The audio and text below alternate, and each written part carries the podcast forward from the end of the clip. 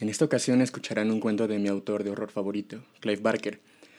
Sus elementos usualmente cósmicos, monstruosos y hasta divinos, en esta ocasión son sustituidos por la voluntad humana, que no le pide nada a lo sobrenatural cuando de brutalidad y maldad pura se trata.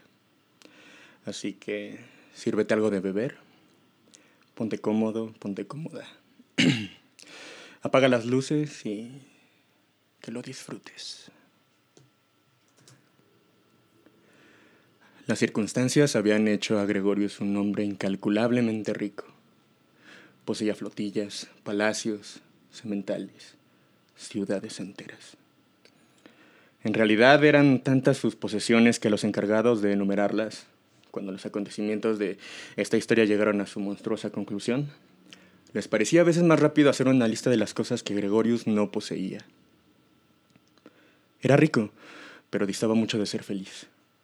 Lo habían criado en la religión católica y en sus primeros años, antes de su vertiginoso ascenso a la fortuna, había encontrado solaz en la fe, pero la había abandonado luego y a la edad de 55 años, con el mundo a sus pies, despertó una noche para descubrir que carecía de Dios. Fue un amargo golpe, pero de inmediato tomó las medidas necesarias para subsanar la pérdida. Viajó a Roma, Habló con el sumo pontífice, rezó día y noche, fundó seminarios y colonias de leprosos, pero Dios se negaba a mostrarle siquiera la uña del dedo gordo del pie. Al parecer, Gregorius estaba dejado de la mano de Dios. Desesperado, se le metió en la cabeza que la única manera de conseguir su propósito de volver a los brazos del Hacedor sería arriesgar su alma del modo más disparatado. La idea tenía sus méritos. Supongamos que lograra concertar un encuentro con Satán, el enemigo mayor, pensó Gregorius. ¿Acaso Dios, al verme in extremis, no, no se sentiría obligado a intervenir para hacerme volver al redil? A decir verdad, se trataba de un buen plan, pero ¿cómo llevarlo a cabo? El diablo no acudía con una simple llamada, aunque proviniera de un magnate como Gregorius y sus búsquedas no tardaron en demostrarle que los métodos tradicionales de invocar al Señor de las Tinieblas, como mancillar el Sagrado Sacramento, el sacrificio de criaturas, etc., no fueron más efectivos que las buenas obras para, para provocar a Jehová. Solo al cabo de un año de deliberaciones logró dar con un plan maestro. Mandaría construir un infierno en la tierra. Un infierno moderno tan monstruoso que el tentador se sentiría tentado él mismo e iría allí a establecer su reino como lo hace el cuco en los nidos robados. Buscó por todo el mundo un arquitecto. en las afueras de Florencia, languideciendo en un manicomio, encontró a un hombre llamado Leopardo, cuyos planos para los palacios de Mussolini poseían una grandeza demencial que se adaptaba perfectamente al proyecto de Gregorius. Leopardo fue sacado de su celda. Era un hombre fétido, una piltrafa. Y le devolvieron sus sueños. Su, su, prodigioso genio no le había abandonado. Para alimentar su inventiva, recorrieron las grandes bibliotecas del mundo en busca de las descripciones de los infiernos, tanto seglares como metafísicas. Las bóvedas de los museos fueron saqueadas en busca de las imágenes prohibidas del martirio no se dejó piedra por levantar si se sospechaba que debajo ocultaba algo perverso. Los planos acabados debían algo a Sade y a Dante, y algo más a Freud y a Kraft Ebing, pero también contenían elementos que ninguna mente había concebido jamás, o al menos que nadie se había atrevido a consignarlos sobre el papel.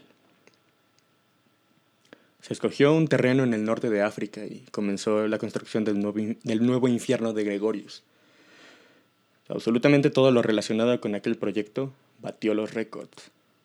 Sus cimientos eran mucho más vastos, sus paredes más gruesas, la fontanería más elaborada que la de ningún otro edificio construido hasta la fecha. Gregorius contemplaba su lenta evolución en un entusiasmo que no había saboreado desde esos primeros años de constructor de imperios. Resulta innecesario decir que en todas partes se le tomó por loco. Los amigos que, que había tenido durante años se negaron a relacionarse con él, Varias de sus empresas quebraron cuando los inversores se espantaron al leer los informes de su demencia. A él no le importó. Su plan no podía fallar. El diablo tenía que acudir, aunque solo fuera por la curiosidad de ver el leviatán erigido en su nombre, y cuando apareciera, Gregorius lo estaría esperando. Las obras tardaron cuatro años y se llevaron la mejor parte de la fortuna de Gregorius. El edificio terminado tenía el tamaño de media docena de catedrales y albergaba todas las instalaciones que el ángel de las tinieblas pudiera desear. Tras sus muros había fuegos, de modo que desplazarse por sus muchos corredores constituía una agonía insoportable. Las habitaciones que daban a esos corredores contaban con todos los dispositivos imaginables de tortura. Agujas, parrillas, cepos. Todas las que el genio de los torturadores de Satán hubiera utilizado. Había hornos grandes como para quemar familias enteras, piscinas hondas como para ahogar generaciones. El nuevo infierno era una atrocidad a la espera de suceder, una celebración de la inhumanidad a la que solo le faltaba su causa primera. Los constructores se marcharon agradecidos. Entre ellos se rumoreaba que hacía tiempo que Satán vigilaba la construcción de su domo del placer. Algunos llegaron a sostener que lo habían visto en los niveles más profundos, donde el frío era tan intenso que helaba la orina en la vejiga. Existían pruebas que respaldaban esa creencia en las presencias sobrenaturales cernidas sobre el edificio, a medida que éste alcanzaba su término. Un ejemplo era la cruel muerte de Leopardo. Se había arrojado, como sostenían los supersticiosos, había sido lanzado, por la ventana del sexto piso del hotel donde se hospedaba fue sepultado con la debida extravagancia. De modo que solo, en el infierno, Gregorius se dedicó a esperar. No tuvo que esperar mucho. No había pasado allí más que un día, cuando oyó ruidos provenientes de las profundidades inferiores. Rebosante de expectación, fue en busca de su fuente, pero solo se encontró con la turbulencia de los baños de excrementos y el rugido de los hornos. Regresó a sus aposentos del noveno nivel y esperó. Volvió a oír ruidos, volvió a ir en busca de su fuente y nuevamente regresó desalentado. Pero los disturbios no cesaron. En los días siguientes apenas pasaban diez minutos sin que oyera algún ruido de invasión. El príncipe de las tinieblas estaba allí. A Gregorius no le cabía duda, pero se mantenía en las, en las sombras.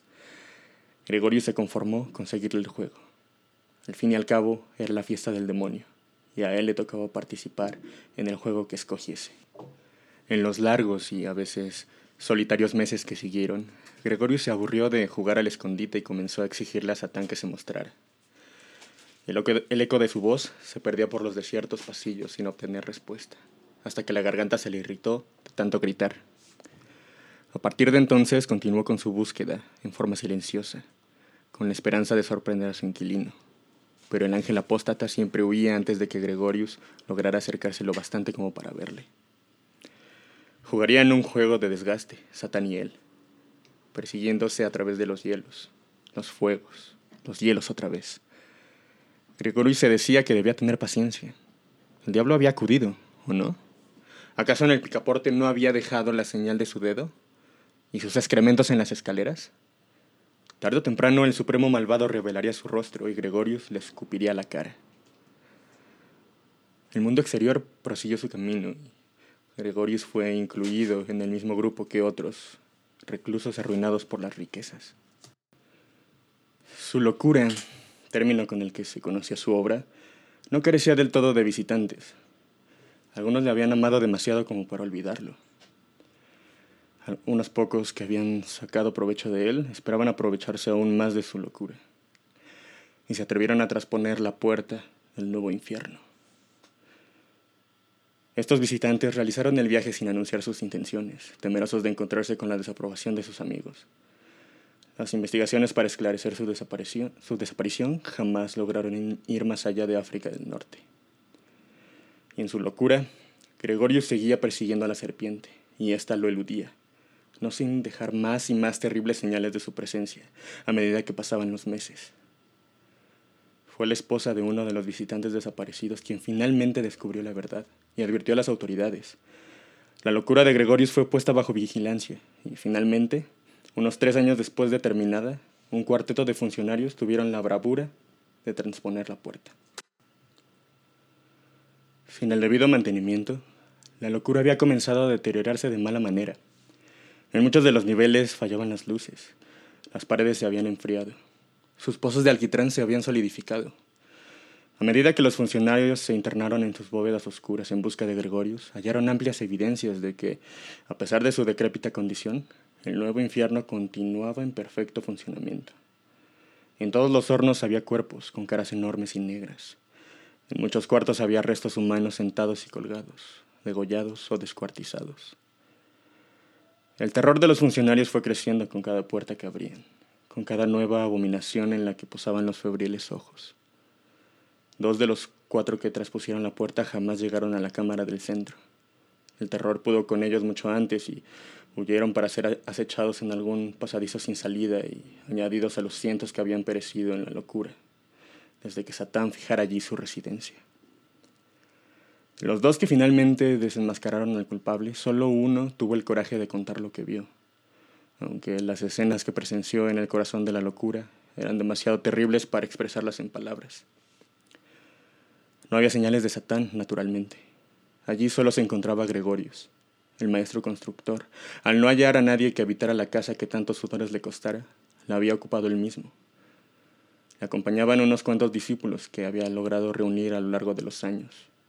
Al igual que él, parecían criaturas corrientes, pero en el edificio no había instrumento de tortura del que no hubieran hecho un uso prolijo y despiadado. Gregorius no se resistió al arresto.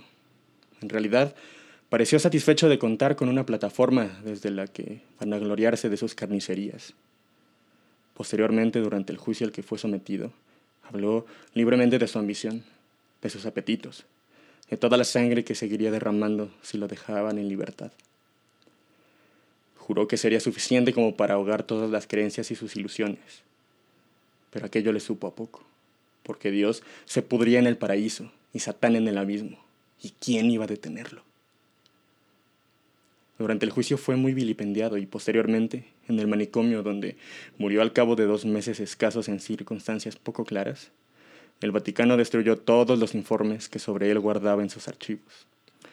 Los seminarios fundados en su impío nombre fueron disueltos. Pero incluso entre los cardenales hubo quienes no lograron olvidar su impenitente maldad.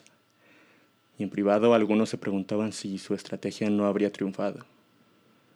Si al abandonar toda esperanza en los ángeles, caídos o no, no se habría convertido él también en un ángel más.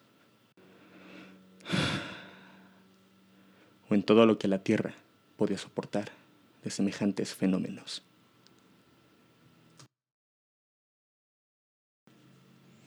¿Qué les pareció el relato de hoy? Puede que no exista ningún tipo de figura divina, o que la voluntad humana sea suficiente para crear y tener como consecuencia todo aquello que creemos que es únicamente posible a partir de la divinidad.